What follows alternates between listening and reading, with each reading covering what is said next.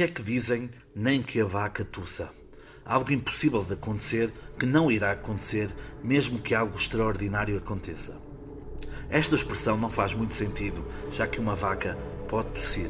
Como os humanos, os bovinos tossem sempre que na traqueia ocorra algum processo irritativo. A expressão baseia-se na maior frequência que os humanos espirram em comparação com os bovinos. As nossas vias nasais são menores e por isso têm mais possibilidade de ficarem entupidas. Para além disso, os humanos estão mais suscetíveis de contrair doenças respiratórias, principalmente no inverno. Mais verosímil é outra expressão mais otimista. O difícil fazemos agora, o impossível leva um pouco mais de tempo.